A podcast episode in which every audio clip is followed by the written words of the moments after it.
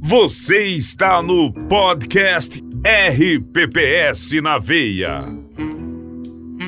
O programa das poderosas do RPPS. Um espaço para bate-papos inspiradores. Apresentação: Iliane Fonseca, Hélida Jerônimo e Alessandra Cristina. Boa noite a todos. Estamos aqui para mais um RPPS na veia e para tratar de um assunto, claro, muito importante que a gente tem, sempre é um assunto importante, mas esse é especial. É, qual o papel e a. Ah, tá. Já... Tá, eu acho. Tá. Posso começar? Pode, você já começou, já está no ar, mulher. Não, é que deu um delay aqui, eu falei duas vezes a mesma coisa.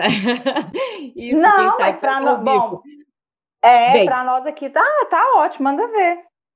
Tá ótimo, então. Vamos lá. Qual o papel e a importância do agente autônomo de investimentos no segmento de RPPS?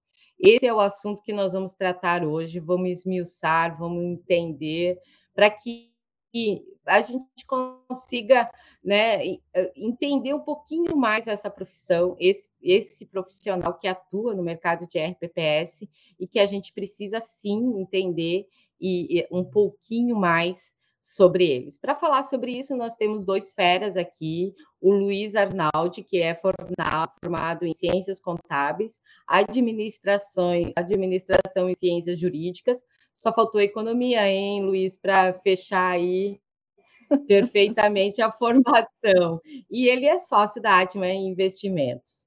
Temos conosco também o Felipe Afonso, que é pós-graduado em finanças e atuou durante 10 anos no mercado de consultoria de RPPS e também é sócio da Atna Investimentos, que vai tratar um pouco sobre esse assunto.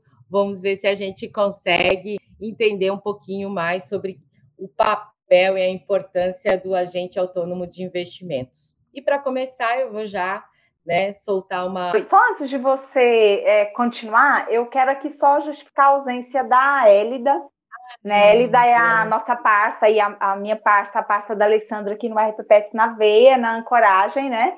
É, as poderosas do RPPS. Hoje a nossa poderosa Élida está em uma reunião de trabalho, né? A Élida é uma consultora sócia da agenda e está em trabalho aí, não pôde estar com a gente, mas com certeza está torcendo para o sucesso desse programa e tenho certeza que vai ser maravilhoso. Gratidão, viu?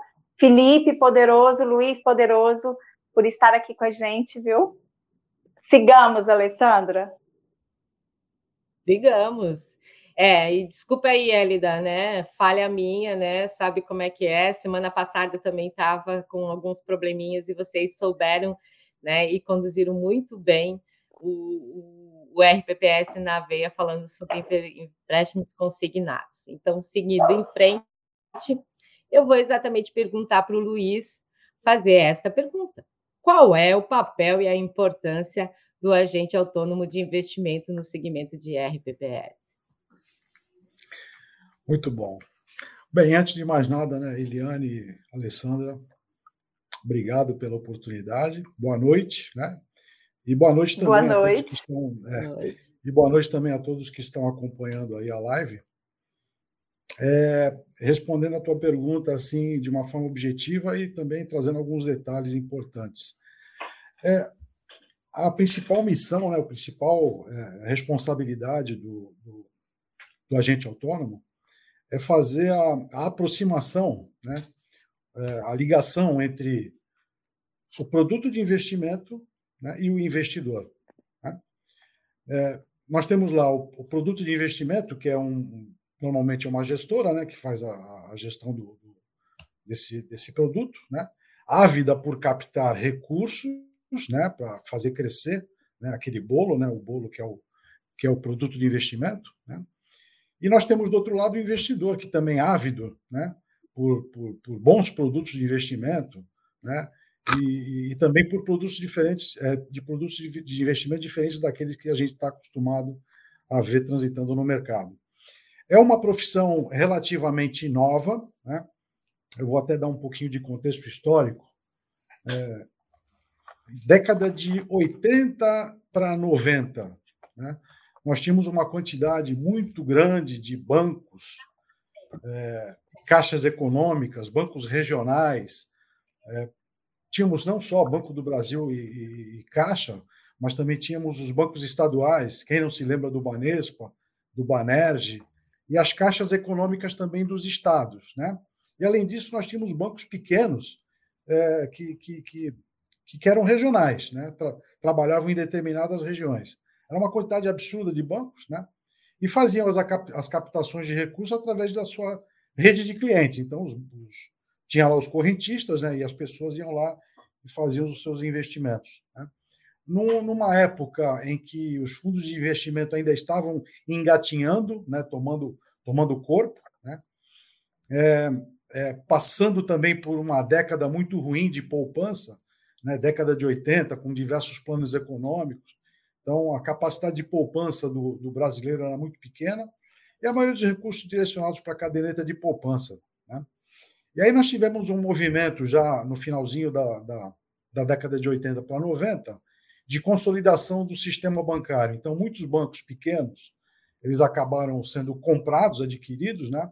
E nós também tivemos aquela onda de privatizações. Né? Então, os bancos estaduais, por exemplo, o Banespa foi comprado pelo pelo Santander, só como exemplo, né? E aí aquela desconcentração bancária que era muito né, notória na década de 80, virou uma concentração muito forte eh, no final da década de 80, começo da década de 90. Né? E aí eh, também teve muita modificação nos, dos órgãos reguladores que acabaram estimulando a criação das assets independentes. Né? As assets independentes são aquelas gestoras de recursos que não têm um braço de distribuição como tem um banco, né? Através da sua rede de agências, os bancos grandes fazem a distribuição dos seus produtos de investimento. Mas as assets não, não, não, não têm essa rede de distribuição. Né? Então, muitas, muitas delas criaram né, a sua asset e criaram também as suas equipes próprias de distribuição. Muitas, né? muitas delas. Entretanto, o custo né, de, de você manter uma equipe de distribuição dentro de casa é muito grande, porque você tem que ter capilaridade, tem que ter braço para atingir todos os públicos. Né? E aí, eu, aí começou a acontecer esse movimento de os, as assets pequenas começaram a terceirizar a distribuição, de, a distribuição dos produtos de investimento, é, buscando pessoas, né, profissionais, que conheciam determinados nichos de mercado. Né? E aí a gente teve, de, de fato, a consolidação dessa profissão, né, que é o agente autônomo de investimento. Hoje, são aproximadamente 17 mil agentes autônomos de investimentos no Brasil, né, um crescimento exponencial. Há quatro anos atrás, esse número era de, aproximadamente 4 mil profissionais. Né? Lembrando que quando a gente fala de agente autônomo, a gente está falando da pessoa física. Né? A gente não está falando de escritório de agente autônomo. escritório de agente autônomo é a junção de vários agentes autônomos né, que, que formam uma sociedade. Então, quando eu falo 17 mil profissionais, são, são, são, são pessoas físicas, né? Eu não tenho dado, nem, nem fui buscar esse dado para saber exatamente qual é a quantidade de escritórios de agentes autônomos, né? Mas é isso. Ótimo, Muito bom. Ótimo. Antes de, ô, Alessandra, antes de você dar continuidade, eu quero aqui cumprimentar em nome do RPPS na Veia todos vocês que estão nos canais da Élida, é, no, no canal YouTube da revista FPS do, Bra do Brasil. Aproveitem para tirar dúvidas com esses dois poderosos aqui que sabem tudo né, da, da profissão. É, mandar elogios, mandar. Aperta esses dois, viu? Uma hora e meia eles aqui por conta, cachê bom que nós estamos pagando para esses dois. Então, assim, ó, explorem ao máximo. E aí eu quero aqui, ó, dizer que a, a Célia Jerônimo tem toda a razão. A Juma Marruá vai perder toda a audiência hoje, né, Felipe? A Célia disse que a audiência hoje aqui é com o Felipe aqui. Eu tenho certeza tem, que é nossa audiência. Hoje tem o José Leôncio do meu lado e o Juventino aqui. Pronto, não tem para ninguém. Não tem para ninguém. E aí eu quero só aqui, ó, dar as boas-vindas a Denise Nassar, que é né, uma profissional na área. Bem-vinda, gatona Denise, dá um beijo aí para a Célia Veron, Veron, Emídio, Verônica Emídio. É, agradecer a Lani, que está aqui, a Rosilane, Ronaldo Borges, a Kátia. E, turma, aproveitem para colocar o nome do RPPS de vocês, o município, o estado, essa propaganda mostra que vocês estão preocupados com qualificação. Então, aproveitem para colocar aí, tá? Mandar um beijo para o Zico também, né, que é profissional da área. É um prazer, Zico, ter você aqui. Um beijo aí para o Tiago. É, Daniela Ageiro está por aqui também. Gatona, bota aí seu RPPS. É, o Normando Guimarães também, boa noite, bem-vindo. Isabel, maravilha. Olha, sejam muito bem-vindos, todos vocês. Vamos arrasar hoje aqui, não vamos? Com esse tanto de gente, né? Vamos, vamos. Ale, posso. Também, né? O assunto é importante. Um pouquinho? Claro, pode complementar com toda certeza, Felipe. Fala aí, nos ajuda a entender ah. um pouquinho mais. Maravilha. Boa noite, né, para todo mundo agora formalmente e a gente vai competir com horário nobre. Tem aqui o Zé Leôncio Juventino. Célia, fica tranquila que o nosso papo vai ser tão atrativo quanto a novela hoje. Eu concorro sempre com as novelas, né? Mas e agradecer, né, a participação de todo mundo, o convite, né? Ele, a minha carreira profissional, um né, eu acompanho junto com a revista. A Alessandra, que eu vi lá o RPPS nascer também, a gente estava falando um pouquinho da história. Então, estou tô, tô bem feliz de estar entre vocês aqui nesse papo hoje. E para a gente, essa atividade é nova também, né? A, a, empresa surgiu há pouco tempo, nossa trajetória é de consultoria. E aí tem na plateia a Denise falando que está aprendendo. A Denise, que é uma professora, ensinou um monte de coisa para a gente. Mas em complemento a, a tudo isso que o Luiz falou, né? Que é irretocável por esse contexto, e o Luiz, até pela experiência profissional dele, que foi gestor em fundo de pensão, ele tem muito a visão do cliente também, né? Então, ele era visitado por agente autônomo, quando ele vê essa importância desse papel, não é só no lado profissional, mas é no lado de quem recebia esse tipo de atividade. E, e quando a gente fez a, a, concepção do projeto, até o nome Atina, né, de atinar, é nessa busca de compreensão, né, atinar, né, de notar, compreender. Então, acho que um papel fundamental do, do agente autônomo de investimento Imagina essas gestoras independentes que têm lá a sua grade de fundos, né? Não tem esse braço, como o Luiz falou, que os bancos grandes têm. Eles contam com escritórios como o nosso, né? Como o da Denise, como tantos que tem no mercado, para fazer esse intermédio junto ao regime próprio, atinando para algo novo. A gente usa muito aqui, né, como marketing da empresa, o pensar fora da caixa. Então, é expandir o horizonte. Será que eu tenho alternativas de investimento diferentes que podem compor o meu portfólio, é nesse momento que o agente autônomo está lá batendo na porta, mostrando essas alternativas, mostrando essas assets independentes, mostrando esses novos caminhos. É, a gente fala muito também aqui sobre o melhor da melhor forma, né, que é levar o melhor produto, né, a melhor alternativa de investimento da melhor forma possível. E, e isso está ligado à importância do nosso papel por essa questão mais personalizada. É, com todo o respeito ao modelo de atendimento de gerente de banco, mas o agente autônomo, né, como nós e como outros, a gente vive o dia a dia do regime próprio. Então, a gente está debruçado, como todos, há uma semana na nova portaria. A gente conhece né, de passivo, de ativo, de legislação. Então, quando a gente leva esse produto, a gente está traduzindo um produto para o cliente, a gente sabe a necessidade desse cliente. Então, é um atendimento um pouco mais personalizado, é um pouquinho mais no detalhe. É, a gente está numa live, né, falando com tanta gente pelo Brasil inteiro, né, utilizando de, de tecnologia. As tecnologias modernas, elas vêm uh, também no mercado de investimentos. Hoje em dia, né, para pessoa física, é muito comum o pessoal investir através de plataforma de investimentos.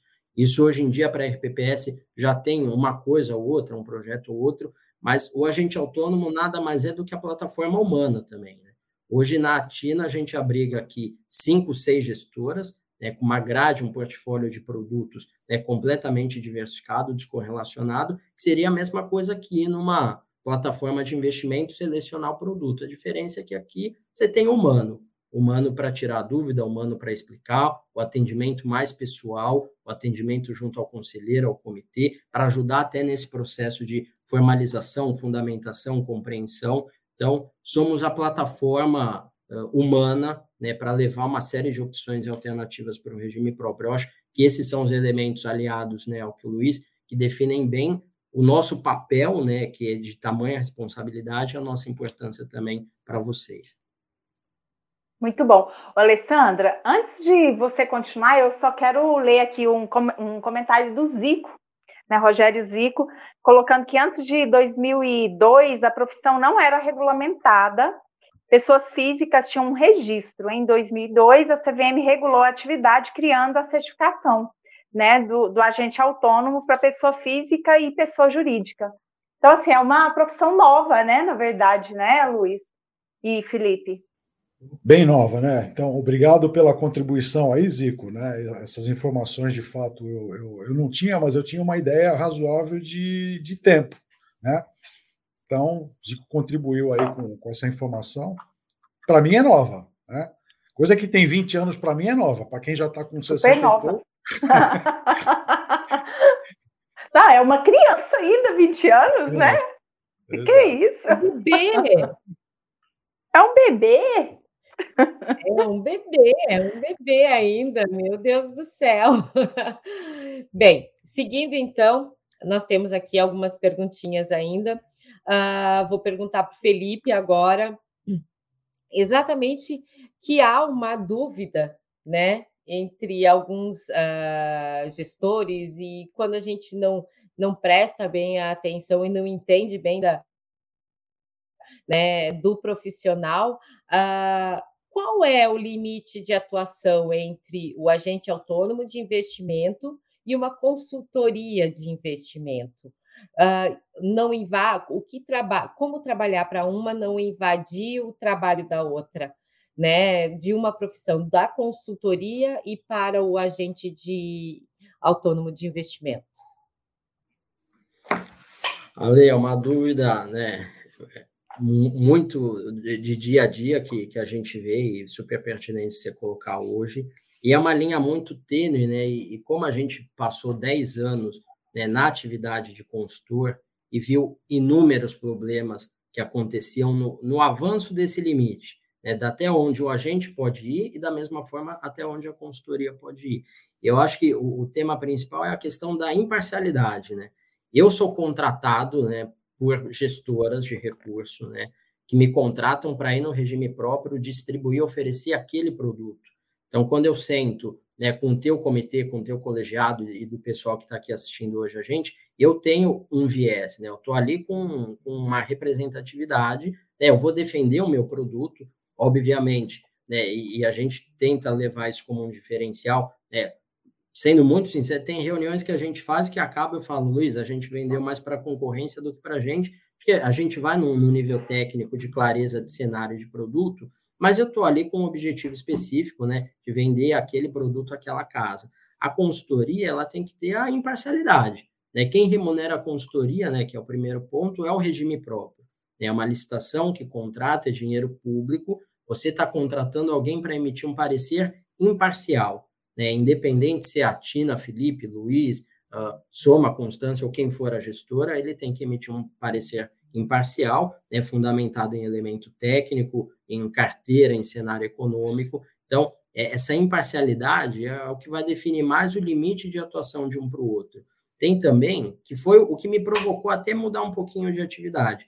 Né? Nesses anos de consultoria, você senta com o cliente, você define a estratégia, né, a elaboração de uma política de investimento, a discussão de um cenário econômico, e o pós, esse próximo passo é justamente o próximo passo que o consultor não pode estar junto, né? Que é o, cliente vai selecionar a casa, vai selecionar o fundo.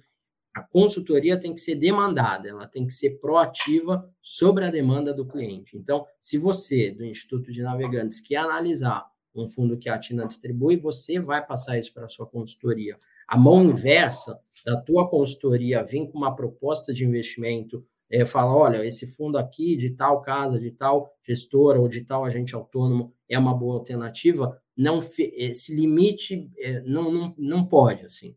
Não pode, não pega bem, por mais que é, tenha a tentativa de uma explicação, uma fundamentação, é algo que a legislação não permite. Então, é um, como é um detalhe, né, mas que o pessoal tem que tomar todo o cuidado. Seria um trabalho de consultoria um pouquinho mais passivo no âmbito né, da energia empregada para a solução da estratégia de investimento, e o nosso papel é mais ativo. Eu saio só da elaboração da política para bater na tua porta e falar: olha, você aprovou esse limite aqui para a Bolsa, e eu tenho um fundo legal aqui que se enquadra na tua necessidade. Eu posso ativamente te mostrar isso, coisa que a consultoria não pode. Luiz, complemento? Eu tinha anotado algumas coisas aqui, mas você, na linha do teu raciocínio, foi, foi já explicando, né? Mas aí sobrou só uma questão que eu gostaria de deixar muito clara, né? Quando o Felipe fala de parcialidade. De fato, nós somos parciais, né? A gente oferece aquilo que a gente está vendendo, né? Que a gente foi contratado para vender. Mas é, a gente também não vende qualquer coisa, né? Então, antes de eu sair oferecendo aquele produto de investimento, né, eu tive que, antes de mais nada, conhecer esse produto de investimento, conhecer a história do gestor, né, o histórico de, de, de, retorno e risco daquele fundo, né, se aquele fundo ele segue a política de investimento a que ele se propõe, né, se os prazos de aplicação e de resgate fazem sentido com a estratégia do fundo de investimento, né, porque depois de tantos anos sendo consultor de investimento e outros tantos lá para trás sendo gestor de recursos previdenciários, né, a gente tem um certo conhecimento do mercado. Então, antes da gente fechar um, uma parceria, um, um projeto com, com um gestor de investimento, para poder distribuir aquele fundo, a gente tem que conhecer aquele fundo no detalhe para saber, ter certeza absoluta que a gente não está vendendo por vender, né? a gente está vendendo coisa que faz sentido para o cliente naquele momento. E assim, só, só num outro gancho, assim, que eu vi inúmeras discussões sobre isso também, até por uma diferença no mercado lá de fora, enfim, Estados Unidos, que tem uma visão de legislação até diferente um pouquinho da atuação de consultoria. Mas eu sofria muito, mas o profissional de consultoria tem que sofrer entender o seu limite de possibilidade. Quando a gente vai no instituto, elabora uma política de investimento, faz o exercício de alocação tática para conseguir aquele objetivo atuarial, e na hora da decisão do investimento, eu via que o Instituto escolhia um determinado produto, eu sabia que tinha uma opção mais atrativa, mas eu não podia falar.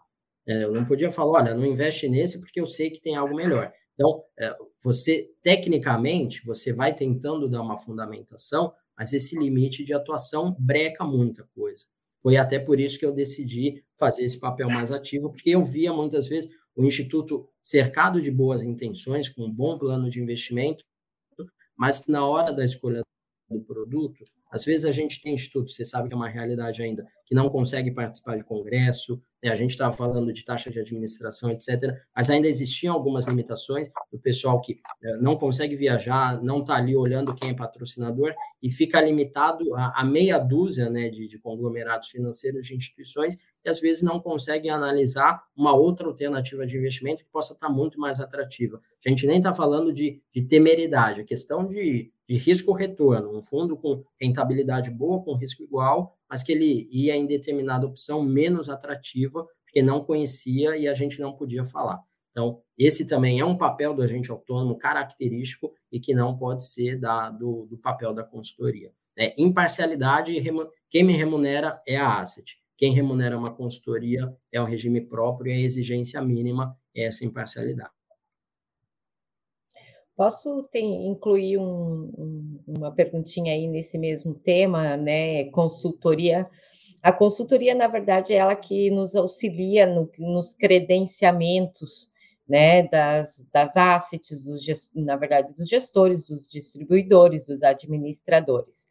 A TINA ela entra né, como um, o agente autônomo. Ele credencia, a gente credencia ele como um distribuidor? Ou não? Ou só eu vou credenciar apenas as gestoras que vocês distribuem? Não, até tem algumas mudanças, né, pequenas, assim, até de, de ótica na, na nova portaria, mas o agente autônomo você tem que credenciar, dê o nome que for, cadastramento ou credenciamento, mas a gente tem uma etapa fundamental a cumprir com o cliente. Então, quando eu bato na, na tua porta, né, quando a gente bate na porta dos regimes próprios, eu vou apresentar a gestora, né, eu tenho um, um, um compromisso, um dever, eu não posso terceirizar o credenciamento olha, você que se vire com a tua consultoria, se eu estou ali, né, representando uma gestora, com um administrador, eu tenho que pô, dar todo amparo de documentação para facilitar o teu processo, e a gente tem uma etapa de credenciamento ou de cadastro, como chame, eu preciso te mandar as certidões da, da empresa, né, para o regime próprio, e o, ponto principal, um contrato de distribuição. Eu tenho que comprovar para o regime próprio que eu estou ali autorizado, contratado por aquela gestora para fazer a distribuição. Que é isso um problema muito sério que teve no passado, é, e que tantos colegas agentes autônomos que estão aqui presentes hoje vendo a nossa live sabem e, e, sofreram, e agora a gente ainda sofre um pouquinho o resquício disso, que eram profissionais que não tinham contrato com a instituição financeira, mas pegavam a lâmina, botavam embaixo do braço e falavam que representavam e aí eh, desvirtuavam né, a, conduta da empresa, a política da empresa, e aí teve algumas mazelas que ficaram no segmento. Então, para minimizar esse problema, foi colocado né, na instrução normativa essa exigência, né, o agente autônomo passa por essa etapa de credenciamento também, certidões e o contrato de distribuição com a gestora que eu estiver apresentando. Ótimo. Ótimo. Eu vou passar para a Eliane, porque a Eliane tem um recadinho para nos dar, não tem, Eliane? Tenho, ó, um recadinho especial. Eu quero aqui é, dizer para todos vocês que trabalham no mercado de RPPS que nós estamos abertos a ter o seu patrocínio, né? Eu, o Eli, da Alessandro, RPPS na veia, é, somos uma mídia de poder, sim, né? Temos um alcance muito bom no, no nosso digital. A gente está no coração do RPPS brasileiro, então você vai ser muito bem-vindo aqui, como a Constância Investimentos está com a gente, Luiz Fernandes e toda a equipe da Constância, né, que está aí no mercado há mais de 13 anos, ajudando os RPPS a baterem a meta atuarial, trabalhando com seriedade, estão aqui com a gente, né? São os nossos patrocinadores. Então fica aberto aí, viu, Felipe, Luiz, ó, dando choque, viu? Ao vivo. então é isso, né? Aproveita esse canal aqui, aproveita a oportunidade. Vamos ter uma novidade aí no final do RPPS na veia. Vocês precisam ficar aí até o último segundo. A nossa âncora de hoje, oficial, Alessandra, vai contar uma novidade para vocês. Eu acho que todo mundo vai gostar, né? Eu acho que todo mundo vai gostar. Né, Felipe? Principalmente a Rede Globo, que não, que pode ser que não tenha mais uma concorrência à altura, né? Eu acho que vai ser legal. Assim, Mas aí a, a Fátima Bernardes, a Ana Maria Braga, aí é outra coisa. É, briga de poderosas, Felipe. Aí o negócio é, o negócio é mais embaixo, como diz aqui no Goiás. Então vamos, vamos tomar uma aguinha, né? Assim, dois minutinhos, você toma uma aguinha, um, um cafezinho, um chazinho, né, para dormir bem, e aí a gente vai faturar aqui e já volta, né, Lê? Isso aí, a gente volta daqui a pouquinho. Pronto. Informação, inovação, responsabilidade, ética, amor, parceria, conexão. A revista RPPS do Brasil está no mercado desde 2010, buscando sempre informar, orientar e propiciar conexões entre os agentes envolvidos com o segmento RPPS. Conectamos com o Brasil previdenciário, aproximamos as distâncias, buscamos soluções em informação. Amamos o que fazemos. Gatona Poderosa, poderoso, para nós, gerar conexões vai muito além de informar. Revista RPPS do Brasil, a revista que esteve sempre com você. Meu nome é Luiz Fernandes, diretor comercial da Constância Investimentos. A Constância, há 13 anos, realiza um trabalho muito dirigido aos RPPS. Temos clientes aí de norte a sul do Brasil, uh, clientes que nos abriram a oportunidade de apresentar o nosso Constância Fundamento FIA, o nosso fundo de ações, bem diversificado, com 110, 115 nomes, propiciando um maior retorno com um menor risco ajustado. Contem conosco, entre em contato com a empresa, com o nosso atendimento, estamos sempre aqui à disposição. Muito obrigado.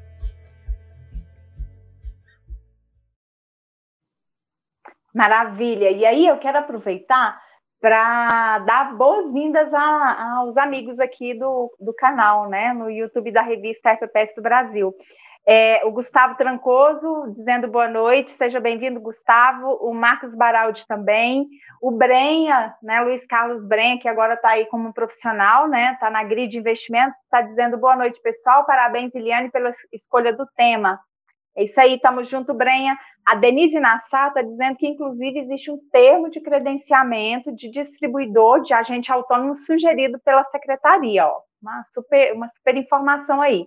A Kátia é, Ferraz está validando o que o Felipe colocou, né? Que atendimento humanizado faz toda a diferença, né? O olho no olho, coração com coração.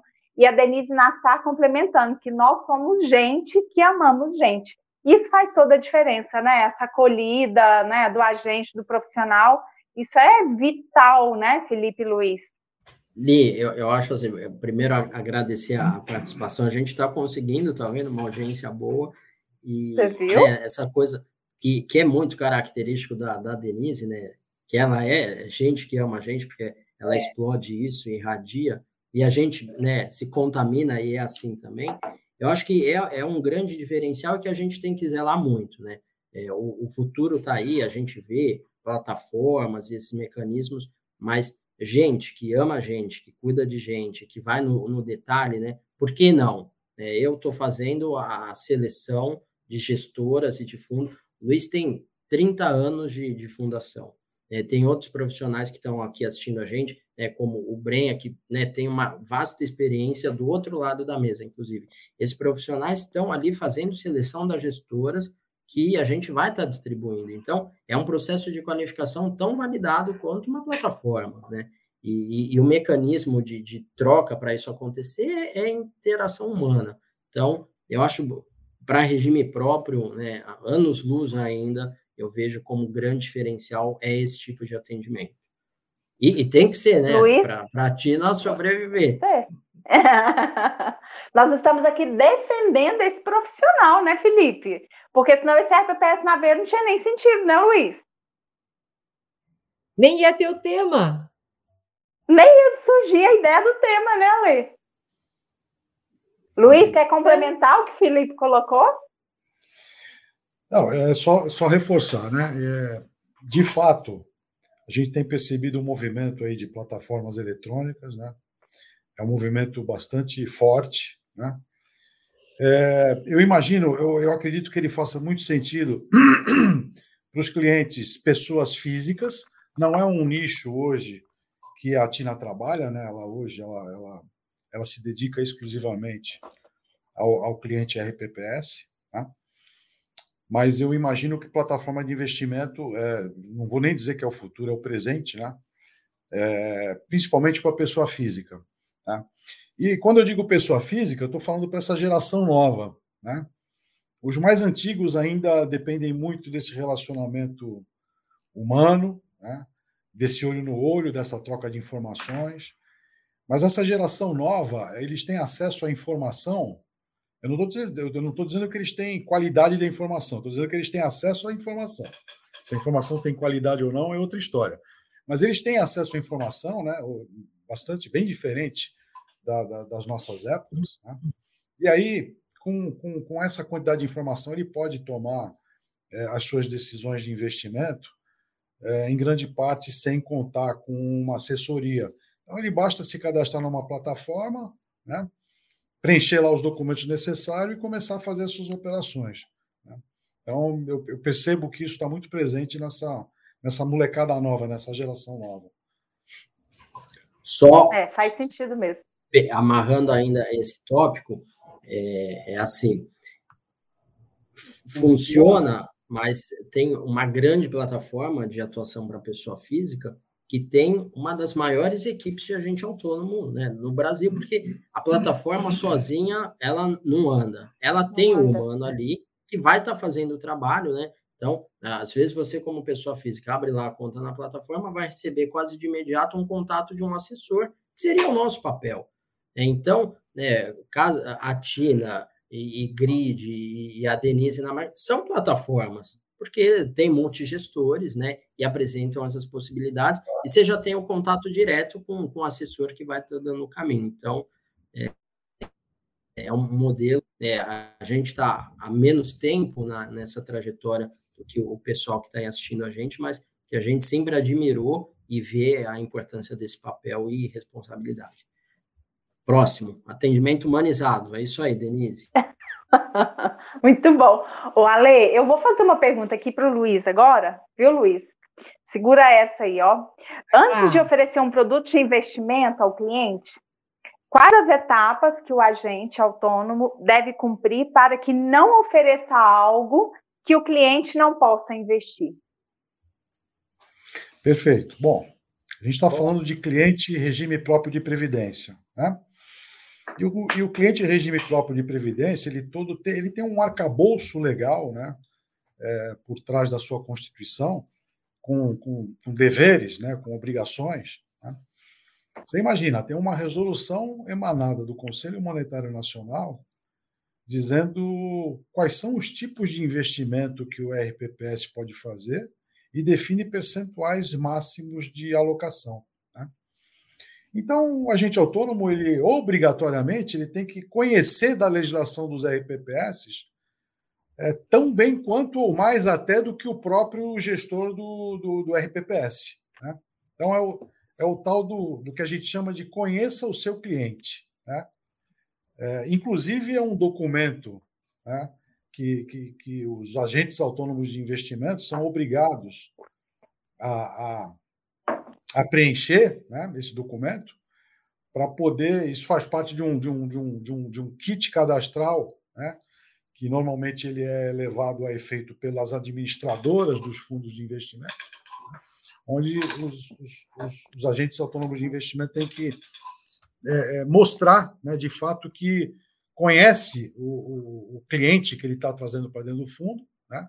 conhece a legislação, conhece a sua política de investimento, conhece os seus limites máximos de, de, de, de investimento em determinado segmento, que é justamente é, é, objeto daquele produto que o, que o, que o regime próprio está, que o, que o agente autônomo está distribuindo. Né? Ele tem que conhecer se o regime próprio de previdência ele tem um comitê de investimento, esse comitê ele é deliberativo ou somente consultivo, né? Ele precisa saber se, em sendo consultivo, se a decisão de investimento passa pelo conselho de administração, então ele tem que ter acesso às atas de aprovação desses investimentos, ou seja, toda uma, uma série de documentos que você tem que comprovar que você, de fato, conhece aquele cliente, né? Inclusive, a gente faz aqui na, na TINA registros fotográficos das reuniões né, é, de, de, de, apresentação dos nossos produtos de investimento. Né, e esses registros fotográficos são anexados no material né, que é, é, encaminhado posteriormente para o administrador do fundo. Né.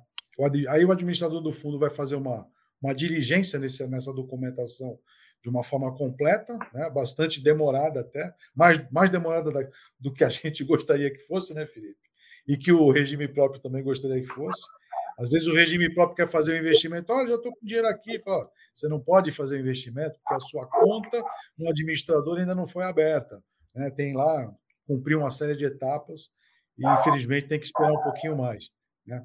Então é isso, é o, é o, é o conhecer o cliente né? e toda essa documentação que a gente tem que comprovar de fato que a gente é, fez a diligência necessária para poder habilitar o, o Instituto, né, o regime próprio de previdência, fazer o aporte de recursos no, no produto. Posso. Muito bom. Te... O, o Ale, só antes de você dar sequência, deixa eu só mandar um abraço aqui para o Ronaldo, da Mais Valia, que está sempre no canal da revista RPPS do Brasil participando, interagindo, né? E ele está dizendo aqui: abraço, Iliane mais um capítulo de sua iniciativa. É, foi um prazer, assim, o Felipe, numa conversa, a gente, né, teve, o Felipe teve a ideia, foi uma sugestão do Felipe, a gente fazer é, um bate-papo sobre esse tema, e eu achei muito interessante, porque desde que eu comecei na revista RPPS Brasil, né, aí há 12 anos, eu sempre tive contato com esse profissional, e eu admiro muito a garra desse profissional, porque é um vendedor, né, um vendedor de soluções, né, e eu sei o quanto é difícil vender, porque essa é a minha profissão também. Eu vendo soluções e a gente sabe que não é fácil, é desafiante, é, é gostoso, né? É, é, compensador, mas não é fácil. Então, eu fiquei muito feliz de ter a oportunidade de trazer aqui né, para o nosso RPPS na veia, a Alessandra, a Elida também ficaram felizes por isso, e, e como forma de reconhecermos mesmo né, a importância né, e a luta desse profissional. E eu sei, viu, é, viu, Eliane, como é a luta desses profissionais. Até questiono, porque existe alguma. A gente até tem um, tem um distribuidor, um administrador aí que a gente chama de Deus, porque é um, alguns que dificultam muito mesmo a vida do agente autônomo. Mandando aí um abraço para Denise, que sabe como que é difícil, né? O pessoal da grid, que às vezes você pega a, a administradores que facilitam a vida do agente autônomo, né? Mas não é todos que facilitam a vida, né? Como disse o próprio Luiz, a gente está com o dinheiro pronto para colocar na, no, no fundo e depende de vários e vários e vários né, documentos comprobatórios para que a gente possa liberar esse investimento né? E que eu vejo que muitas vezes a gestora acaba pagando um pouquinho, um pouquinho, né? O agente autônomo acaba pagando um pouco por essa morosidade meia que forçada, né, por algumas eh, por alguns administradores. Essa é a minha opinião pelo que eu vejo e pelo que eu já passei aí em algumas situações.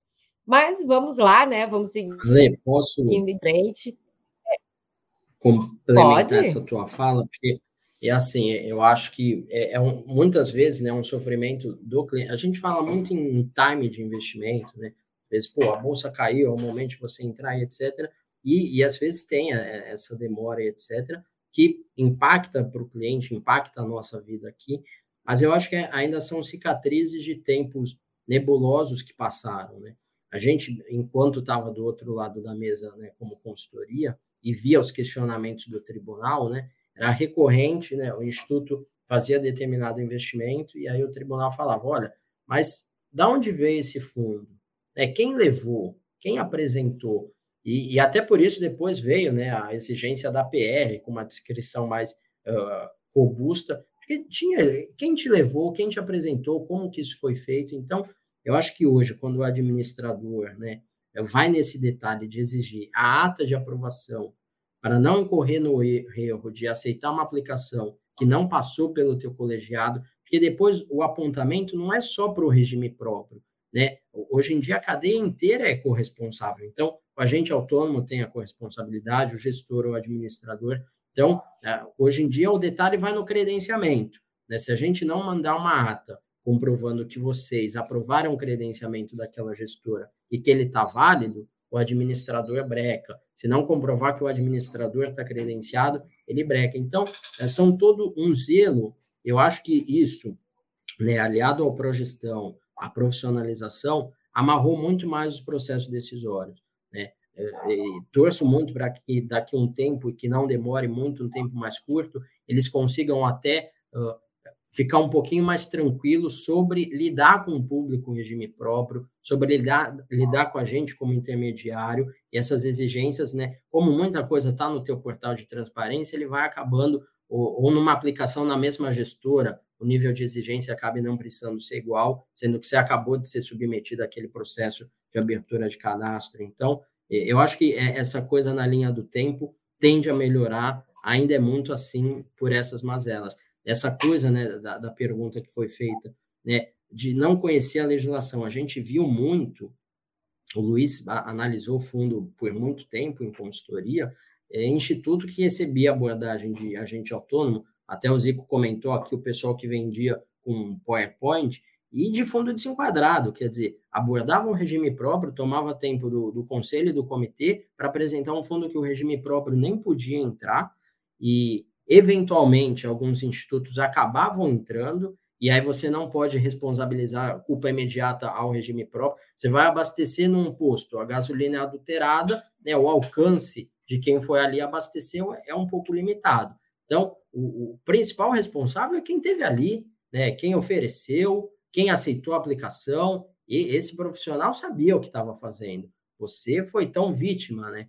Então, isso tudo minimizou muito. Hoje, a gente ainda vê, mas é raro, profissional aparecendo em regime próprio com fundo desenquadrado, fundo que não pode. Então, isso uh, pesa muito para a gente, você conhecer a legislação. Imagina, a portaria de 250 e poucos artigos, que a gente está indo no detalhe. Não é só porque mexe em investimento, o Luiz vai no detalhe atuarial, até porque ele ainda mexe com LM, etc., que a gente precisa conhecer. Eu não posso né, correr no erro para minha vida ser uh, com perpetuar em longo prazo no regime próprio, eu tenho que ter responsabilidade na minha abordagem. Eu não posso te oferecer um produto sabendo que ele está uh, incompatível com o perfil de investimento, com a política de investimento, com a necessidade de liquidez. Eu preciso saber. A legislação me obriga, e mais do que a legislação obrigar, é um dever moral até. Né? A, a gente se conhece há 10 anos, imagina se em alguma vez eu tivesse batido na porta, não era minha atividade, mas se fosse, e, e te abordar com uma aplicação desenquadrada, que não podia entrar, acabou a vida daquele profissional. Alguns, né, Luiz, ainda conseguem se reinventar, a gente ainda vê um caso ou outro, mas acaba, né? Então, é um, um dever imposto pela legislação e um dever moral desse zelo, desse cuidado. E aí, e para todo mundo que está assistindo e que sofre um pouco essa rigidez burocrática como a gente sofre, sabe que isso também dá segurança para todos os envolvidos.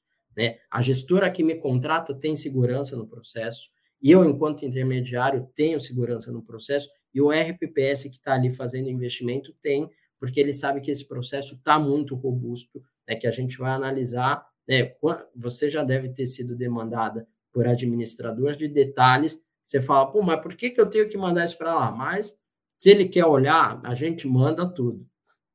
Assim, então, para finalizar o assunto, eu já aproveitando esse, esse assunto de legislação, portarias, uh, o RPPS, a gente, né, como tu mesmo disse, a gente já se conhece há 10 anos, e muitos desses regramentos que a gente sofre hoje de credenciamento, né, saber exatamente quem é o administrador, que, o custodiante de uma maneira clara, precisa. Né, a gente teve aí editais de credenciamento que a gente tinha que fazer dentro do RPPS, uma coisa absurda, né, que a gente recebeu quilos de papel é, sem conseguir analisar né, tudo isso, porque eu vejo assim, o regramento, a gente já consegue viver disso. Né? O RPPS, na verdade, ele vive de regramento. Nós temos a nossa, a, na nossa carteira de investimento um regramento que, através de uma, de uma, de uma resolução que nos diz exatamente no que e quando e como a gente pode investir os recursos de RPPS, ou seja, a gente segue um regramento. Então, se o administrador ele quer impor o seu regramento para seguir todas as suas precauções, que eu acho que é interessante, porque a gente só chegou nesse nível de, preca, né, de precaução por parte dos administradores por causa das ações que tivemos no passado de PF, né, de Receita Federal batendo a porta de muitos administradores ou então de gestores, porque realmente distribuíram fundos que não poderiam distribuir para o RPPS né? Então, assim, a, a regra normalmente ela surge porque houve um exagero em descumprir aquele, né, aquelas ações que estavam sendo desempenhadas. Então, ou seja, o administrador diz: eu quero A, B, C, D, E, ok. Eu sei que na hora que eu decidi, como o Luiz falou, eu quero aportar e a decisão de aportar é nesse momento, porque o mercado está pedindo, eu sei que eu vou ter o A, B, C, D e E. Então, eu vou entregar o ABC, D e E. O que eu acho injusto em algumas circunstâncias que a gente passou é mudar as regras no meio do jogo. Aí fica um pouco complicado, porque você destinou dinheiro, você está com dinheiro parado, tu está vias de né? Eu tô pronta para chutar para fazer o gol. E daí, não, peraí, né? Vamos voltar, vamos lá no VAR, espera um pouco, analisa, vê, nanana. Isso atrapalha e às vezes dificulta um pouco o processo e você perde o time do investimento. Muitas vezes você deixa até de investir naquele mês, naquele ativo, como já aconteceu com a gente. Mas segue assim apenas para. Eu entendo o regramento, mas eu acho que não pode se mudar ao longo do tempo, né? Nessa seara, então, Felipe, fala um pouquinho para mim aí da importância na seleção dos ativos, né? Nos enquadramentos desses produtos junto com a legislação. e o conhecimento das leis e portarias. Né? A gente comentou que no, no programa passado foi sobre empréstimos consignados, que entrou na resolução, mas precisou de portarias normativas para explicar melhor os assuntos. Então, fala um pouquinho para a gente né, na importância que é você selecionar o enquadramento e os ativos corretos de acordo com a resolução. Ale, né, depois vou passar um complemento para o Luiz, mas só nesse teu último, nessa tua última fala, né, a gente é muito solidário, né, porque a, quem mais sofre também é do lado de cá. A gente teve há pouco tempo o Instituto, né, iniciou o processo de abertura, assinatura de ficha, etc., toda a formalização, e aí é, é uma etapa um pouquinho demorada, depende do pessoal assinar, preencher, etc. Quando a gente foi mandar para o administrador, um dos formulários tinha mudado a versão. Quando você pegava a versão anterior e a versão nova, era idêntico, mas ele falou: não, não aceito, começa tudo de novo, eu quero o formulário na versão nova. Então, acontece, né? O Zico está aí, né? Constância que nos contrata, o Zico, que a gente sofre muito. O que a gente tenta falar é a, a regra mudar no meio do caminho, inadmissível, né? Cabe a nós, também é um papel nosso, essa interlocução com o administrador para evitar que isso aconteça ao máximo. E, e, também fazer junto ao cliente na ponta, que é muito delicado, mas a, a, gente tenta explicando, essa etapa de credenciamento, por exemplo, ela não gera, nunca gerou nenhum compromisso de, de aplicação. Então, se você credenciar né, a Atina, as gestoras que a gente trabalha, ou, ou a Denise, ou a Grid, etc., você não tem ali nenhum compromisso de aplicação. Então, dentro do possível, é que esses processos, se você tem algum interesse, se aquele fundo de investimento, aquela casa, faz algum sentido, desperta para você, você fala, poxa, pode ser que amanhã ou depois eu queira isso aqui no meu portfólio, já fazer o credenciamento, deixar esse credenciamento pronto. O normativo mudou agora a vigência do credenciamento, isso vai facilitar né, um pouquinho esse dia a dia de vocês, porque ele aumentou o tempo de vigência. Então, já deixar esse credenciamento, porque é uma etapa a menos, né, quando você falar, quando você se atinar, que é isso que a gente quer, né? Que vocês atinando. Atinei, quero esse investimento, vou fazer, essa etapa já está pronta, a ata de aprovação já está pronta, aí é esse resto de formalização.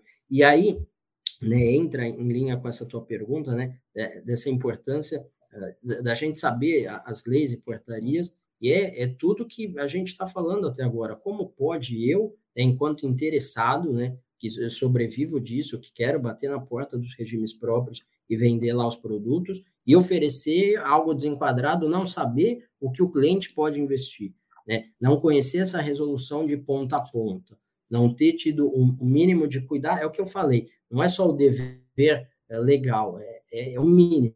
Eu tenho entrado, antes de ligar para marcar uma reunião, eu tenho olhado a tua política de investimento, eu tenho olhado a tua carteira e ter tido humildade de saber se os fundos que eu trabalho são competitivos ou podem, atinando você, agregar algum valor. De que, que adianta eu tomar teu tempo se eu não tiver algo competitivo, se eu não tiver algo que faz sentido? Né? Eu espero, daqui uma semana, 15 dias, um mês. Né? Então, o trabalho técnico envolve humildade, né? a necessidade dessa busca permanente de atualização, de conhecer os normativos, de ler esse normativo, e, e, quando tem dúvida, debater esse normativo, né? Esses ambientes como tem, as lives que, que a revista faz, né, brilhantemente. Pô, o assunto de consignado, que é super denso, né? Tanta dúvida. A gente sabe que a nova portaria vai ter um monte de coisa também. Investimento vira e mexe tem, que a gente, enquanto intermediário, tenha né, essa humildade e necessidade de buscar o esclarecimento com o regulador, né, com o órgão que está olhando. Eu preciso ter um, um trabalho alinhado com a visão da secretaria, um trabalho alinhado com a visão do tribunal, saber o que o tribunal vai te cobrar.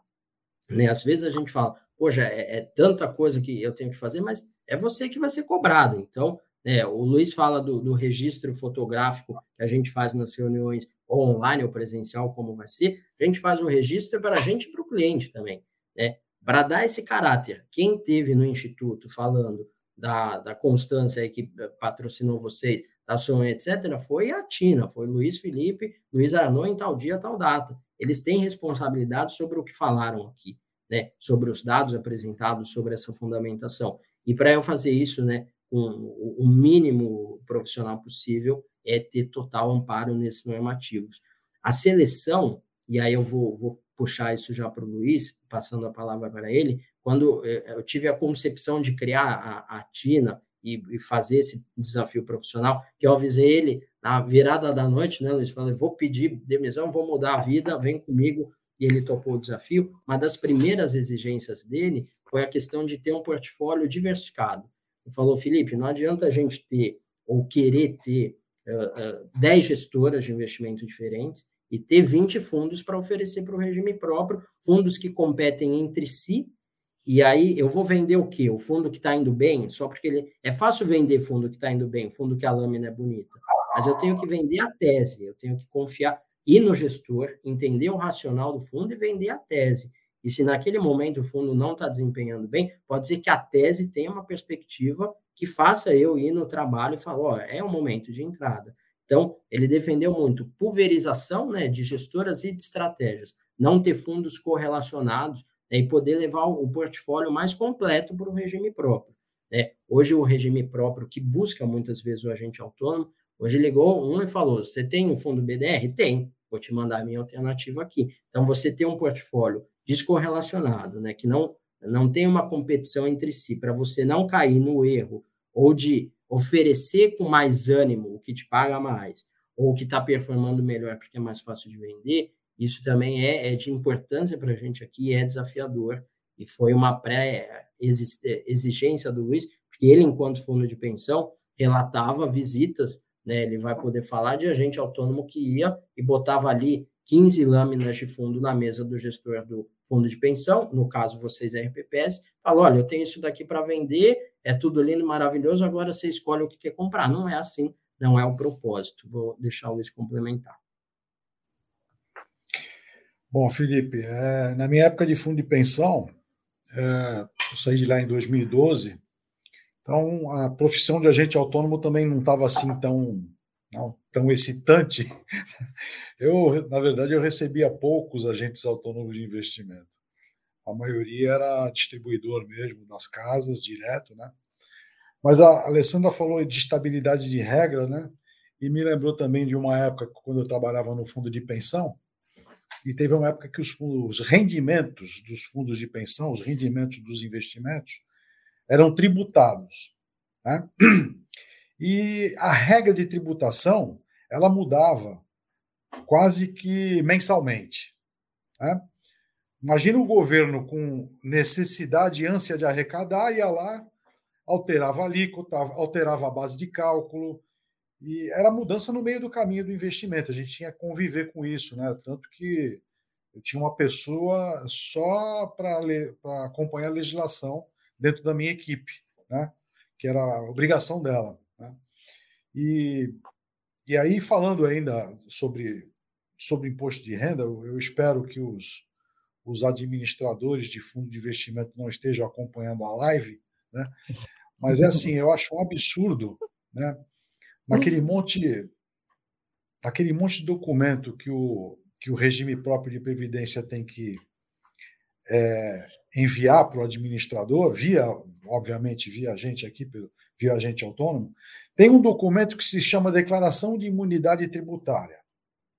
Uhum. E é o único documento que o administrador exige que tenha a firma reconhecida no cartório ou abono bancário. Não pode ser assinado eletronicamente. Né? É, e aí eu fico imaginando, mas como é que eu vou me declarar imune se a própria lei, é lei, é lei federal, diz que eu sou imune? Por que, que eu tenho que escrever isso e, e firmar em, em, em, em cartório? Sabe, é um, são uns absurdos. Eu, na época lá de fundo de pensão, também me cobravam, me exigia esse tipo de documento. Eu falava: olha, o máximo que eu vou fazer é tirar uma cópia da lei e entregar para você, porque eu não vou assinar documento nenhum me declarando imune, porque quem, quem me declara imune é a lei, é, não, não sou eu. Então, se vira com esse documento que eu estou te entregando. Né? Então, é só para a gente falar um pouquinho né, desse negócio de documentação para lá e para cá, que acaba atrapalhando né, a nossa vida, a vida do, do regime próprio de previdência, e às vezes é, um, é uma sutileza que não faz sentido. Né? Bem. Muito é, bom. O Ale. Posso é... perguntar uma coisinha antes para finalizar esse assunto? Sim, vai lá. Uh, vivemos em 2022, era digital, todo mundo tem acesso a contas digitais, PIX em minutos e tal. A gente tem, no RBPS tem meia dúzia de administradores e distribuidores que a gente pode, principalmente administradores que a gente pode uh, contratar. Pergunta: por que, que nós não temos um cadastro único? É um, é um, nós somos um RBPS só por que, que a gente não tem um cadastro único? Isso seria facilitaria a vida não só de um com agente autônomo, porque a gente sabe que tem poucos, né, que atuam exatamente para RPPS. Então, quem sabe com o tempo a gente vai vai amadurecendo essa ideia, né? Já que nós temos apenas um CNPJ, a gente poderia ter apenas um cadastro, da mesma forma como a gente tem a Ambima conseguimos né, criar esse cadenciamento através do, do então, quem sabe, né, a gente consiga também daqui a um tempo ter um cadastro único que facilitaria a vida de, de todos os RPPS.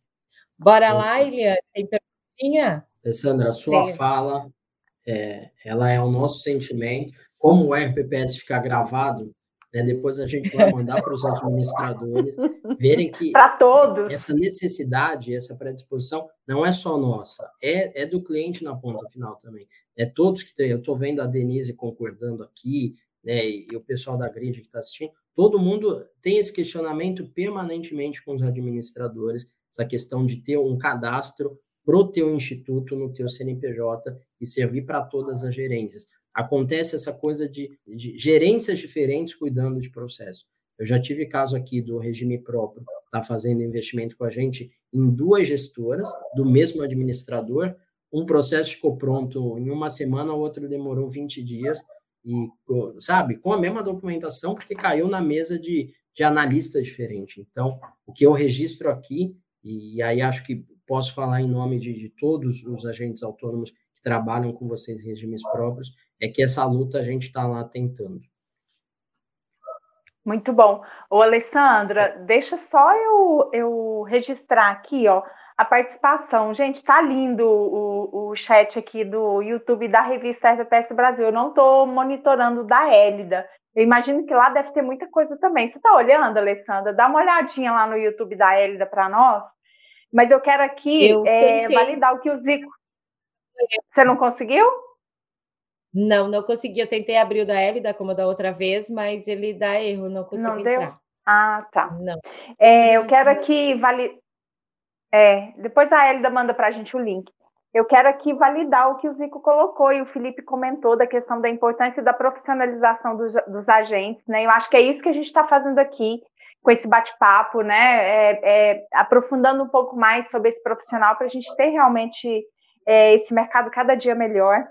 É, o Otone Guimarães, um beijo aí, Otone, parabenizando pela live e se colocando, inclusive, ó, à disposição para falar sobre a base tributária para o PASEP, viu, Alessandro? Ó, já temos um tema aí. E a Denise sugerindo aí, ó, é uma live com os administradores, né? Pegando aí o gancho do que o Felipe e o Luiz colocaram, que você colocou.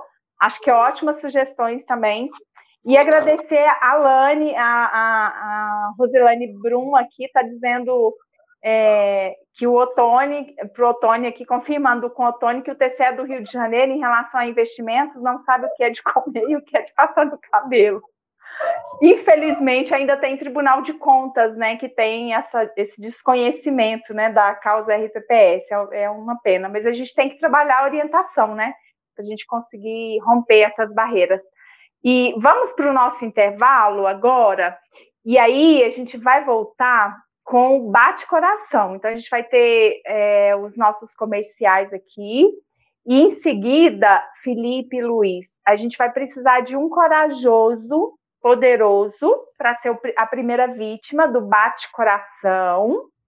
E o bate-coração funciona assim: eu e, a Lê vamos fazer é, perguntas com uma palavra e vocês vão responder com uma palavra, se possível, ou de maneira muito objetiva. De preferência, uma palavra. Então, é toma lá da cá, ping-pong. Né, Alessandra? E a gente avalia quem passou no teste. Então, vocês dois se preparem, tomem um chazinho calmante. Um minutinho a gente volta. RPPS na veia. Bate-papos inspiradores.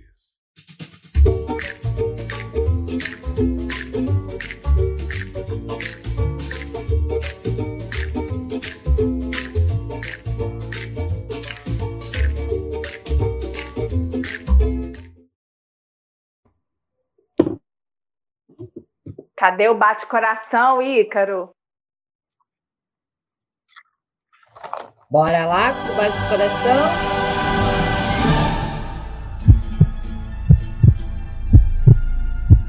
A hora é agora. Prepare-se. No ar, bate coração. E aí, hein, Alessandra, quem começa? Você começa, Alessandra, e você, você escolhe a vítima. Eu escolho a vítima?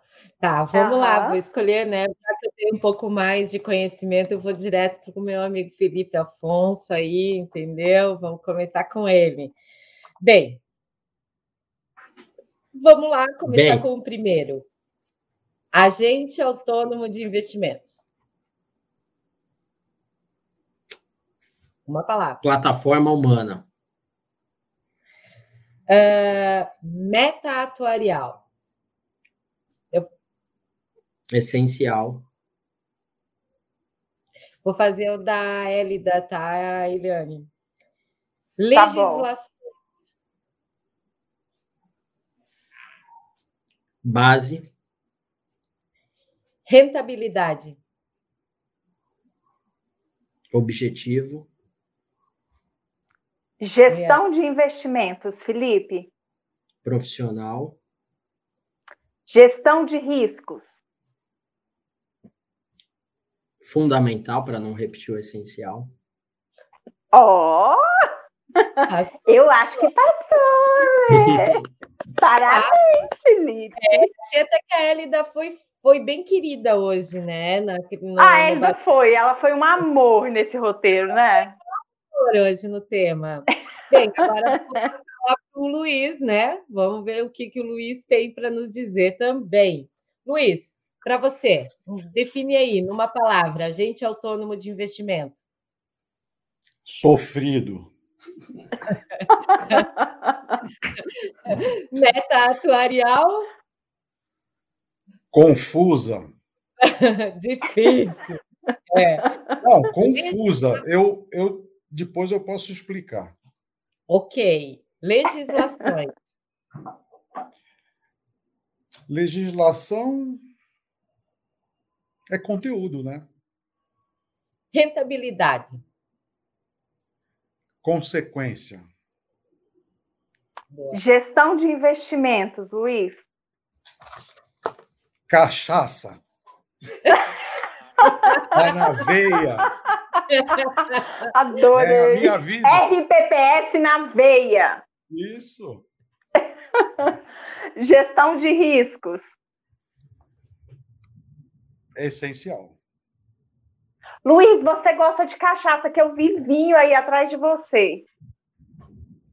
É, tem umas garrafinhas. Eu vi. E eu, sou, e eu sou embaixadora da Wine Event. Você vai comprar vinho meu, vinho do mundo mas... inteiro, viu? Larga de ser traíra. É, eu não gosto muito de vinho, mas manda aí. Ah, pronto. Eu, Luiz, tá aprovado? Uma, eu sou mais uma cerveja, hein? Uma cachaça, né? Que eu percebi que você gosta de cachaça. É, cachaça também. É que para o Viviane, a cachaça é qualquer bebida, né? Ela é tudo. É. Um, Tem álcool é cachaça. Outro, é. E tu sabe, Luiz, que tinha. Eu trabalhei durante muito tempo com, com jornal, né? O meu marido até hoje tem um, um jornal. E tinha um, um, grande redator que sempre dizia isso: que o jornal era como uma cachaça. Né? Depois que você entrava dentro de uma redação, era muito difícil você não querer sair dela. E eu falo a mesma coisa do concordo contigo que o regime próprio é um segmento contagiante. Ele realmente ele vicia, você gosta, você começa nesse mercado, tu não quer mais sair não. né? Deve ser esse é, povinho que circula aí, que é muita gente boa, entendeu? E que a gente não está falando, não. Até hoje, Ô, Alessandra. Até hoje, de vez em quando, eu sonho que eu estou lá no fundo de pensão fazendo gestão de recursos. É impressionante. Luiz foi aprovado. Foi. Ô, Alessandra, foi. Luiz foi aprovado. Foi, aprovado no bate-coração. Foi show. Vocês dois arrasaram. Principalmente porque ele, eu gostei muito da tua definição da meta da, da meta como uma a rentabilidade como uma consequência. E eu acho Sim. que realmente ela é uma consequência, ela não tem que ser o, somente o objetivo você olhar, porque a gente sabe que se olhar só a rentabilidade e não olhar fundamento, a gente sabe muito bem do que pode chegar, né? É consequência dos Bem. atos, né? Então, na medida que você vai tomando decisões, o retorno é consequência disso tudo. Né? Exatamente. E a meta confusa? E a meta confusa. Pois é, a meta confusa. Não vamos deixar passar. Boa, Felipe, lembrança aí, antes de eu passar mais uma perguntinha aí. Não, legal, quero falar assim, porque durante muitos anos, né, os regimes próprios de previdência, e lá atrás o fundo de pensão também tinha lá a sua meta atuarial definida como inflação, né, medida pelo IPCA, INPC, o IGPM, seja lá o que for, mais 6% ao ano. Né? E, pô, sempre ficava essa pergunta, né? Por que 6? Por que não é 7? Por que não é 10?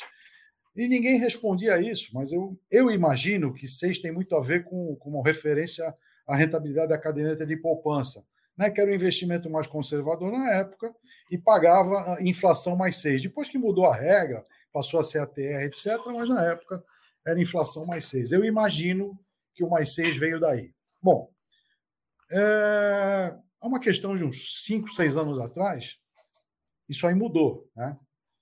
A meta tela deixou de 6%, deixou de ser 6% e passou a ser é, uma taxa né, de acordo com o duration do passivo né, uhum. de cada instituto. Então, cada instituto de previdência tem a sua taxa atuarial, que é medida pela estrutura a termo das taxas de juros é, das, das, operações em PCA, né, que convergem em, em prazo com a duration do passivo.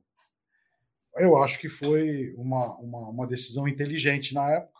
Né? Tenho as minhas ressalvas, mas melhor do que 6% igual para todo mundo.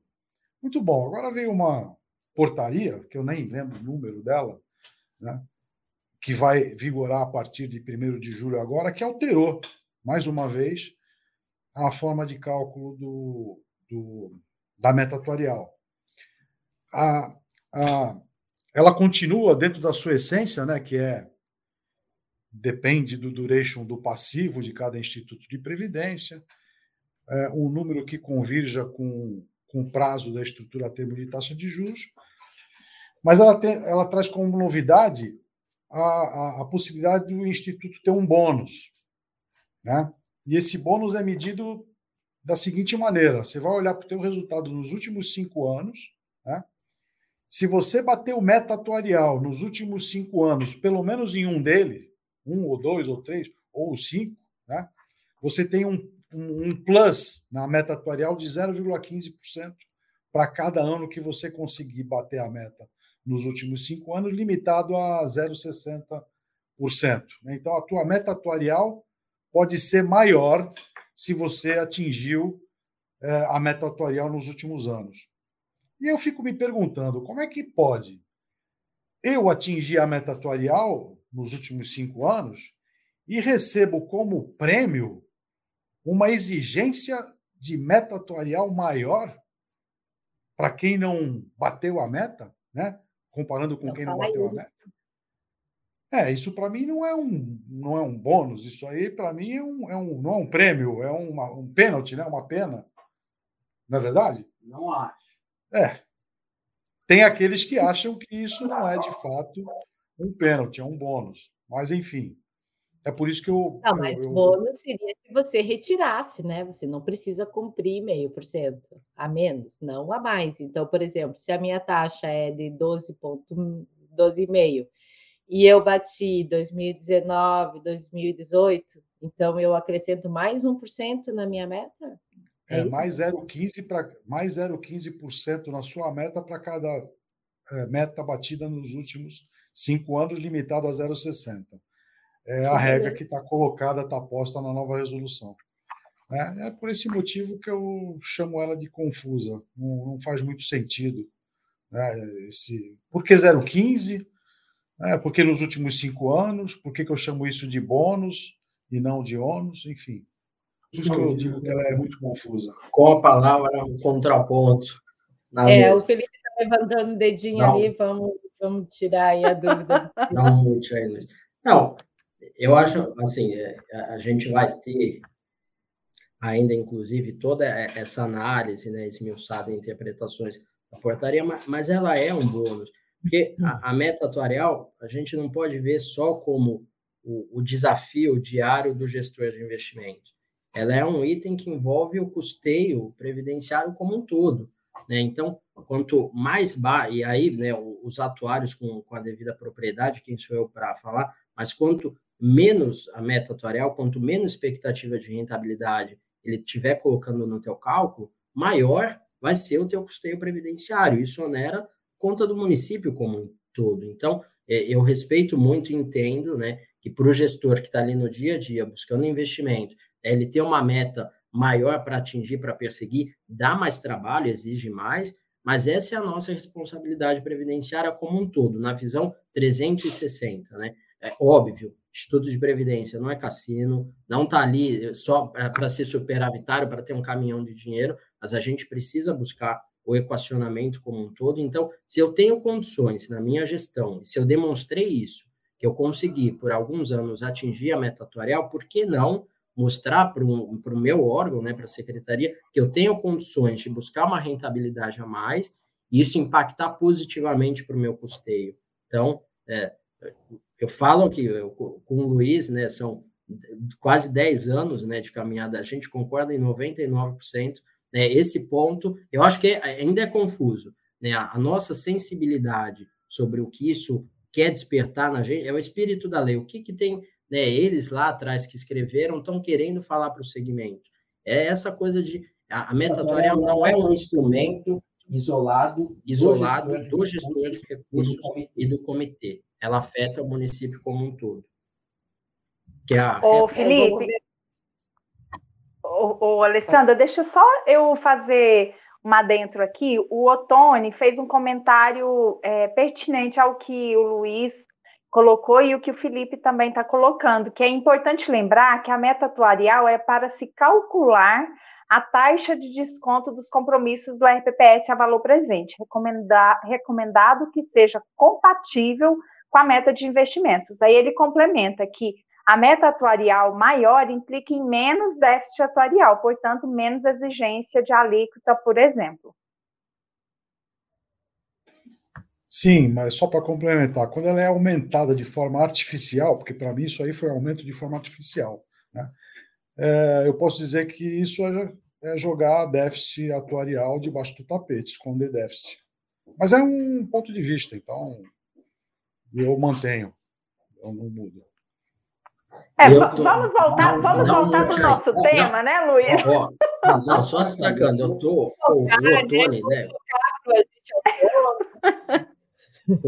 Eu concordo, o Otone, né? É a interpretação que eu tenho, e ele que é um, um professor também né, nessa minha trajetória que tanto aprendi, a, a minha visão é essa. Eu acho que vai ter um desafio de interpretação. Hoje a gente vê muito, e, e aí eu, não é polemizar, mas tem muito instituto hoje, né, como política de solução, como anos atrás foi comprar fundo exterior, agora é título público, título público.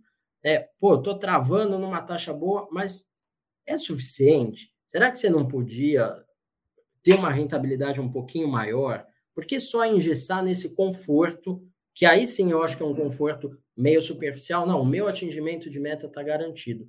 Pô, mas qual é o impacto disso no custeio como um todo? Então, serve já da, da reflexão imediata. Daqui a alguns anos, esse bônus, que é super importante para o custeio do município, ele pode vir, e aí uma parte do passivo já está concentrada ali numa taxa que vai descorrelacionar. Então, a, a gestão eficiente, isso entra em diversificação, etc., não, é, não botar todos os ovos numa cesta, só carteira de título público, pegando essas taxas que estão, não é o que vão garantir. Pode garantir um, um conforto né, de gestão, comitê e gestão de investimentos ali, mas isso nos impactos atuariais tem que ser mais sensível, tem que ser mais analisado. A gente pode, o 0,01 a mais de rentabilidade vai trazer um impacto muito diferente para o regramento de orçamento público como em todo. A gente viu a reforma agora, e se a gente bobear, já está visto, vai precisar de outra. Por isso que é tão importante nas fontes de custeio, da mesma forma que a gente exige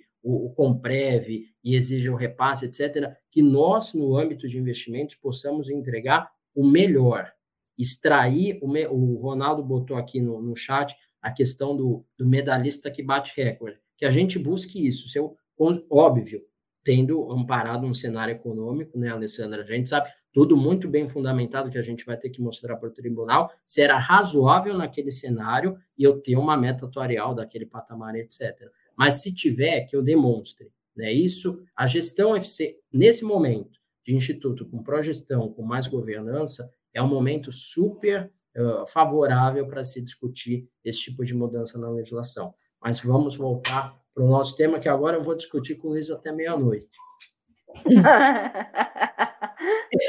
Falando pois é. nisso, é. Alessandra, estamos a quatro minutos de encerrar nosso RPPS na veia e temos um punhado de perguntas para fazer é. para esses dois. Pois é, nós vamos ter que acelerar isso aí ou abreviar, né? Porque eu acho que daqui a pouco nós vamos ter que fazer com o e criar um segundo um segundo programa sobre a gente até porque é muito assunto para ser tratado, né? Não é? Se for olhar, eu tenho mais umas coisinhas aqui anotadas pelo que o Felipe falou, que teve muita gente que pegou e comprou título público, marcou na curva por um valor X, né? Às vezes compraram lá atrás ainda que nem batia a meta, agora está com a carteira congelada numa parte. Aí eu te pergunto, aonde que, né, se ele vai ter esse bônus de ter que fazer 15 ou 30 ou, né, até 60% a mais desses bônus, uh, da onde que ele vai tirar se a carteira dele está tão engessada e com títulos, muitos deles comprados para 2050? Esse sempre foi um questionamento que na minha cabeça nunca entrou comprar o título e marcar na curva. Mas é, vamos é, que. vamos. E, veja bem, acho que o Luiz vai, vai querer falar também. É, não é uma crítica, né, pelo amor né, a quem teve esse modelo de gestão, quem acredita, até porque a gente não discorda, do, existe uma eficiência nisso, mas ela não é um fator isolado. O problema é, é o efeito. Né, tem institutos que a gente liga, né, na nossa atividade de agente autônomo, para apresentar a TINA, os fundos que a gente trabalha, o instituto fala: olha, só estamos vendo o título público. Espera aí, você tem um patrimônio inteiro, você não vai alocar 100% do teu patrimônio. Você parou a gestão, você não está vendo bolsa nesse patamar, a carteira de fundo exterior, como poder eh, trabalhar um pouquinho melhor, otimizar resultado, não é a solução isolada. Isso lá na frente vai trazer esse reflexo. Né? O, o Otone, que há anos atrás né, já se falava sobre aporte de bens, ativos, etc., a, a questão do déficit atuarial ela é uma pauta permanente que não foi resolvido pela reforma e que a fonte de custeio investimento pode ter uma contribuição efetiva. Então, eh, se eu consigo no mercado, eu não tenho a garantia, a segurança. Pô, eu estou pegando uma taxa boa num pedaço do meu patrimônio, mas não todo, porque a parte líquida eu posso estar investindo em ativos que me deem uma taxa melhor. É o que você falou, tem instituto que pegou taxa lá de trás, hoje já é outro patamar. Ele vai ter que eh, fazer o cálculo, fazer um novo LM, justificar a nova compra de ativos mais longos, etc. Mas não é só isso, entendeu? A taxa de hoje não é necessariamente a mais atrativa ou a compatível com o objetivo atuarial de vocês daqui a alguns anos. Carteira flexível. Bem, pessoal, estamos aí já, já estouramos o nosso horário. Temos perguntas aqui ainda, mas eu acho que o que, que tu me diz aí, minha amiga? Vamos encerrar o programa e vamos remarcar para mais uma conversa para a gente exaurir um pouquinho mais esse assunto, até porque eu achei que uma hora e meia a gente ia ter tempo suficiente, né, amiga? Mas pelo jeito a gente tem muito ainda a que discutir sobre essa, esse assunto, sobre agente autônomo de investimento, com toda certeza. Tem mais alguns é. recadinhos é. aí, Liane, ou eu posso dar um outro recadão? Não, eu quero aqui, ô, Alessandra, só é, fazer meu encerramento, agradecendo a todos esses amigos maravilhosos que estiveram aqui é, no, no YouTube da revista FPS Brasil. Agradecer também a todos vocês que estiveram aí no YouTube da Elida. Tenho certeza que teve muita gente por lá. Ó, gratidão, e nós estamos aqui fazendo esse, essa construção né, de educação é, previdenciária em todas as áreas, numa segunda-feira de 15 em 15 dias, porque nós amamos essa conexão com vocês. E só tem sentido se vocês estiverem aqui. Então, isso para a gente vale muito, mas muito mesmo. Eu, Alessandra e a Elida, a gente sempre conversa com isso, e a gente está sempre validando esse ponto, que só vale a pena se vocês estiverem aqui. Então, a gente fica muito grato por isso. E não se esqueçam de compartilhar o link da live, né? Vocês podem pegar o link e compartilhar com os amigos que não puderam estar aqui no ao vivo. Agradecer você, Luiz, Felipe, é, pela oportunidade que vocês deram para nós, para o FPS na Veia, né, de falarmos dessa profissão tão bonita, desse profissional, né, que é sofredor, mas é um guerreiro, é um vencedor, né, é um dos pilares, né, do, do, do, do poderio do RPPS brasileiro, então a gente fica é, feliz por ter vocês aqui representando todos os, os profissionais é, que militam nessa área aí no RPPS, viu? Eu tenho certeza que todos eles estão felizes com essa representatividade, né? Felipe é um querido, Luiz, um cara super respeitado no meio aí, então a gente queria ter todo mundo aqui, né? Mas não dá, não dá para a gente ter todo mundo. Como o Felipe sugeriu o tema, a gente falou, olha, fica fechado. Atinou, tá atinado e pronto. Então, gratidão, Felipe e Luiz, estamos à disposição, né, Ale? Com certeza. Eu quero agradecer aqui, teve o João, né? O João da Grid também. Eu sei do trabalho e da luta dele como agente autônomo, tá um tempão aí. Abração, meu amigo, a gente vai se falando.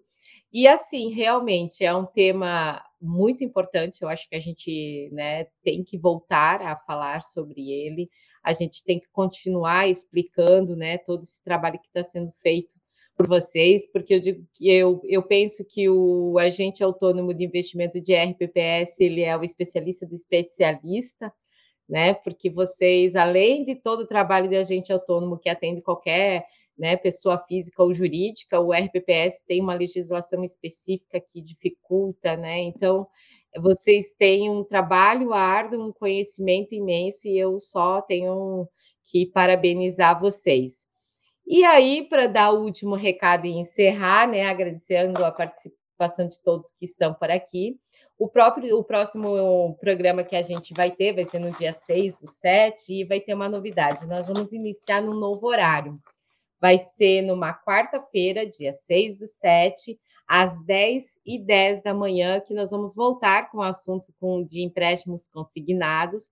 Então, anote aí, porque a gente vai fazer essa experiência de trabalhar, fazer o programa RPPS na veia pela manhã, né? Até para a gente conseguir atingir um pouquinho mais esse público dos servidores que muitas vezes não conseguem, ou aquele profissional que está fazendo uma, uma capacitação à noite que não consegue nos assistir muitas vezes. Então, a gente está buscando uma alternativa de horário. Espero que vocês gostem e nos acompanhem no próximo programa com toda certeza.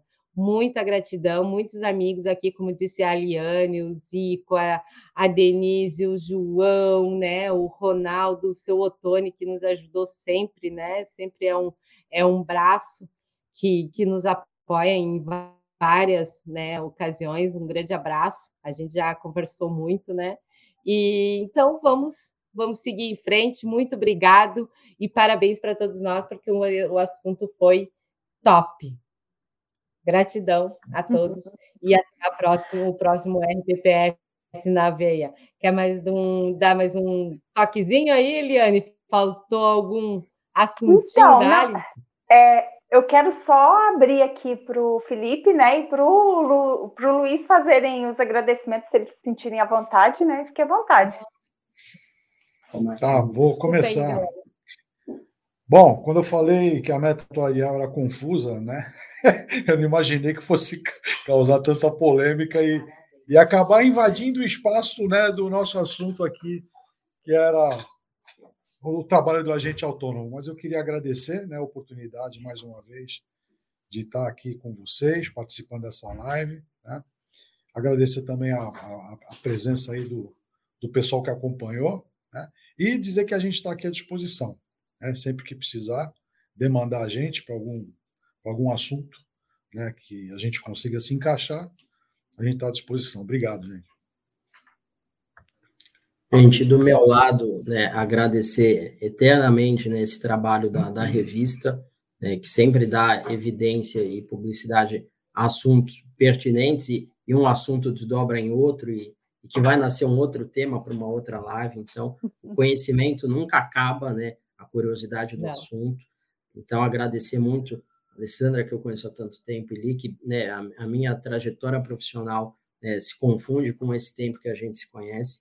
É, hoje, tanta gente aqui, né, amigos, clientes e parceiros, né, escritórios de agente autônomo, com, com as equipes todas aqui, e eu espero que a gente tenha conseguido representar né, todos eles, porque é, é um mercado, a gente vai além de concorrência, de parceria, porque tem mercado para todo mundo, e a importância que a gente tem é a mesma que a deles. Olha só o nome dos profissionais que vocês estão agradecendo a presença aqui, são pessoas que estão aí há anos, todo mundo conhece, credibilidade, importância. Então, poder falar do que a gente faz, do que a gente é, e ressaltar essa importância desse papel, é, foi um, uma noite muito proveitosa para a gente, a gente ficou feliz quando esse tema foi, foi bem aceito. A gente fica à disposição para estar tá atinando todo mundo para essas novidades. Obrigado, meninas. Muito bom.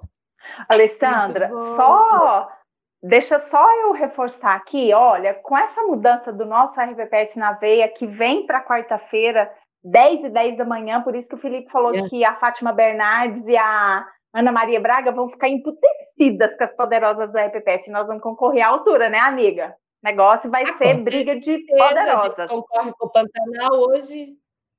Não é? E aí, é? o RPPS é. na veia, que é, que é a nossa nosso espaço de live da revista RPPS do Brasil, vai continuar, só que a gente vai fazer de 15 em 15 dias. Então, de 15 em 15 a gente vai ter RPPS na veia, de 15 em 15 RPP, a quarta-feira da RPPS, aí às 15 horas, como vocês estão habituados, viu? Vamos fazer uma fotinha, Ícaro? Coloca todos nós quatro aqui na tela, e aí vocês que estão aí ainda no, né, no ao vivo, printa pra gente, manda, posta lá, que a gente reposta, né? A gente adora, vamos fazer um sorriso bonito. Exatamente.